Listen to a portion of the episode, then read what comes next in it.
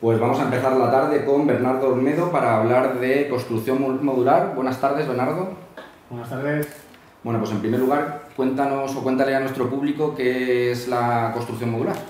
La, construcción modular eh, se basa en, construir en base a un módulo y una vez implantes el módulo, con el tiempo, pues tú puedes crecer en cualquier eje, sea horizontal o vertical, con la ventaja de que abaratas costes porque reaprovechas todos los elementos constructivos que hay para ir creciendo, cualquiera de los ejes. Y la pregunta que yo creo que se hace la mayoría de la gente es ¿por qué construcción modular y no ir a una construcción tradicional? A ver, al final la construcción modular o cualquier elemento o cualquier formato constructivo, eh, nosotros destacamos tres, está la tradicional, está la modular y por otro lado está la prefabricada. Eh, son en realidad procesos evolutivos de la construcción, igual que cualquier otro mercado eh, puede evolucionar, por ejemplo en telefonía móvil, que es los teléfonos que van ganando en tecnologías, que van ganando en servicios, con la construcción pasa exactamente igual. En el momento en el que desde la construcción tradicional se ha empezado a pensar en cómo industrializar todos los procesos de, pues, pues, por ejemplo, de, fachada, de elementos constructivos y demás, lo que ganas es, sobre todo, eh, por un lado, puedes llegar a conseguir abaratar costes porque reduces tiempos y también reduces tiempos. Nosotros, en ese aspecto, estamos entre las dos, eh, cogemos un poco de las dos cosas. de cara a la construcción tradicional, el formato es muy parecido, o sea, nosotros lo que hacemos es los movimientos de tierra exactamente igual, cimentamos, eh, hacemos todas las organizaciones, desagües y demás, eh, pero en lugar de eh, levantar ladrillo a ladrillo, nos vamos con la fachada o con los elementos importantes ya hechos. a diferencia de la construcción prefabricada, que es lo que nos, nos parecemos nosotros, no fabricamos una, una, casa en una nave, sino solo los elementos, lo que nos permite ser flexibles y no encasillarnos en un modelo concreto. ¿no? O sea, que porque aclarar un poco el término, construcción eh, modular o construcción prefabricada, las, diferencias, construcción prefabricada en la mayoría de los casos, si no entiendo mal, está limitado a unos diseños eh, preestablecidos, ¿no? Y en caso de modular, en vuestro caso, ese abanico de diseño está más abierto, ¿no? Se, puede, eh, se puede modular, como dice la, se puede Modular. A ver, generalmente sí, si lo que se busca en construcción prefabricada, que, que además a nosotros es un tema que nos gusta bastante, eh, al final, eh, tú basas un modelo y vas fabricando en serie. Eh, si tú te varías en ese modelo, claro, esa cadena tienes que volver a hacerla de nuevo, con lo cual incrementarían costes. tradicionalmente, la construcción prefabricada o la construcción modular siempre ha sido más cara incluso que la construcción tradicional. O sea, ten en cuenta que antes esto estaba, sobre todo, muy llevado por gente de muy alto nivel económico y de muy alta posición. Te pongo un ejemplo, un futbolista eh, viene a España y necesita su residencia en 3 4 días o cuanto antes. Siempre se tiraba por, por este tipo de, o este modelo de construcción. Claro, mucho más caro. Eh, este proceso, digamos, evolutivo lo que ha hecho es que eh, podamos tener acceso a ese tipo de construcciones. Eso sí, en el caso de la prefabricada te tienes que amoldar a los modelos que ellos tienen y a partir de ahí, pues bueno, tenemos acceso a una casa, digamos, que antes a lo mejor no estaba a nuestro alcance o al alcance de, digamos, de un público más, más, digamos, normal, más cotidiano, y ahora sí, ¿no? Eh, y un poco la, estética, porque yo creo que cuando la gente habla muchas veces de prefabricada le viene, le viene hormigón, hormigón y, poco más. O sea, ¿tenéis en, esa línea ya diferentes acabados o es un tema muy cerrado? Eh, a ver, hablando por nosotros, eh, nosotros los acabados pueden ser eh, de la manera que tú quieras. En un principio, en presupuesto, siempre eh, empezamos con monocapa, pero tú puedes acabar en ladrillo, en piedra, en cristal, en monocapa también incluso en madera. No es, no es problema. Entiendo que en otros modelos constructivos tampoco, al final, o incluso en porcelánico. O sea, en otros modelos constructivos, lo que es al final las terminaciones, siempre las vas a poder escoger, sea con nosotros o sea con, con prefabricado. luego ya el tema de, en qué se compone cada, que si hormigón, que si acero, que si demás, pues bueno, cada uno tiene su sistema y todos al final, eh, o sea, cualquiera de ellos es bueno. Eh, puede variar algunas prestaciones. Nosotros, por ejemplo, en la pieza principal y, en el resto, pues hemos eh, tirado por elementos mucho más flexibles para ganar sobre todo en resistencia mecánica, pero también hemos apostado mucho por el tema de retención de clima, eh, para que haya un importante ahorro energético también en que haya eh, el más mínimo, la más mínima contaminación acústica y que no traspase ruidos. Y eso lo consigues con muchos elementos blandos, eh, uno detrás de otro, y, al final casi todos los elementos que utilizamos funcionan como aislante, que es lo que, buscamos. Y otra de nuestras grandes apuestas es que nuestras casas sean, que tengan emisiones negativas en lugar de positivas.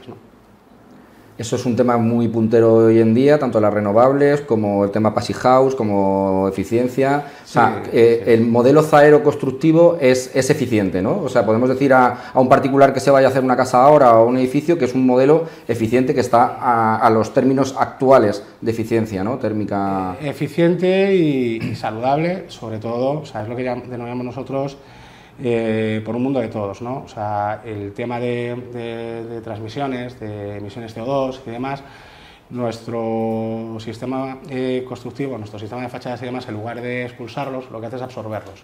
Con lo cual, eh, de cara a nuestros ecosistemas, de cara incluso a la salud de las personas que viven dentro, pues hemos ganado bastante. Y junto con ello, además, pues bueno, todo el tema de clima, detección de clima, eh, también ganamos bastante, con lo cual a nivel energético y a nivel eh, consumos mejoramos muchísimo y luego ya también pues, lo que te comentaba antes de la contaminación acústica, que es algo que para nosotros es importante, ¿no? porque al final tu vivienda tiene que ser un remanso de paz ¿no? y, es lo que hemos conseguido ganar eh, desde 2010 que estamos trabajando con esto en, dentro de lo que es el Grupo Zaero. En, en, este tipo de vivienda la mayoría de la gente yo creo que se va a la imagen de la, de, de la vivienda unifamiliar e incluso aislada. O sea, ¿vuestro modelo se adapta a cualquier tipo de, uso o está exclusivamente para, vivienda?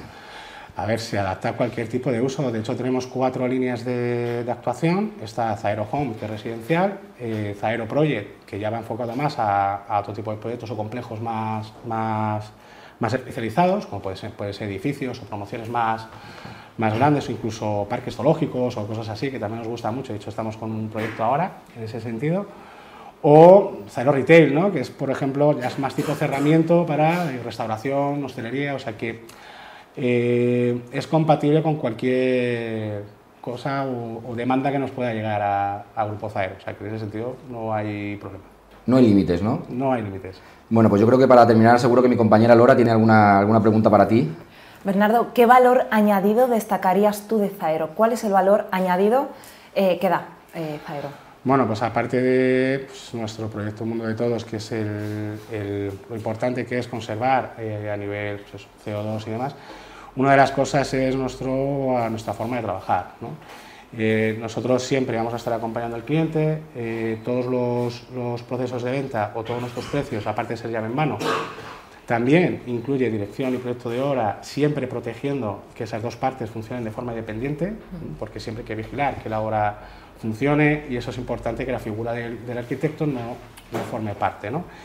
Y siempre, desde el minuto uno que el cliente está con nosotros, siempre va a poder escoger irse, que es una cosa que estamos viendo que está ocurriendo mucho. Que desde que firmas eh, con, con, la constructora, si quieres cambiar de constructora, eh, uf, eh, cuesta una realidad. Nosotros vamos a proteger esa independencia durante todo el proceso constructivo hasta que ya al final empecemos obra.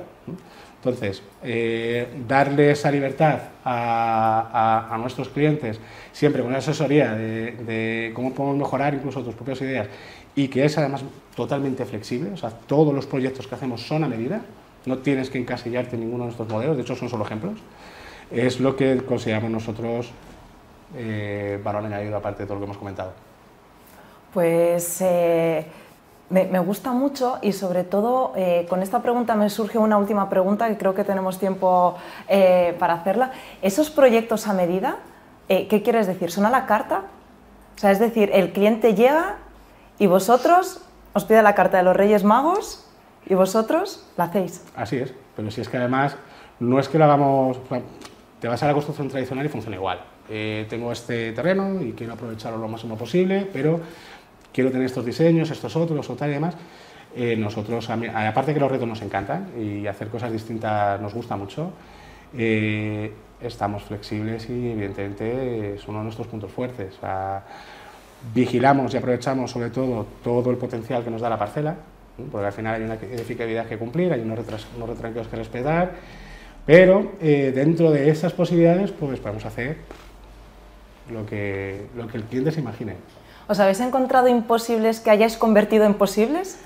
Pues mira, hace poco tuvimos uno, eh, que luego al final llegamos tarde, eh, porque normalmente los plazos que damos, que solemos ser rápidos de cara a presentar ya un presupuesto con anteproyecto, con todo medido, con sus planos, sus alzados, con sus infografías y sus vídeos y todo, eh, el plazo suele ser, no, no, solemos tardar más de 20 días en, en, entregar todo eso. ¿no? ¿Qué ocurre? Cuando nos piden algo especial, ostras, igual nos lleva más tiempo, ¿no? Y, y, creo que es una de las, de las viviendas que tenemos en, en, en un vídeo que os pasamos. Eh, pues bueno, querían pues, que hubieran eh, alturas distintas, con zonas a un agua, otras zonas eh, rectas, y teníamos que jugar con eh, diferentes estilos y diferentes maneras. Al final lo conseguimos sacar, lo sacamos, costó, costó, porque hasta una mínima escalera colocarla y que quede bien y que no tal, o sea, al final lo conseguimos, tardamos un poco más, pero hace pocos conseguimos algo, por ejemplo, muy distinto, muy diferente a lo, que es el, modelo que solemos enseñar. Pues muchísimas gracias, Bernardo, por acompañarnos esta tarde. Estaremos encantados de volver a tenerte.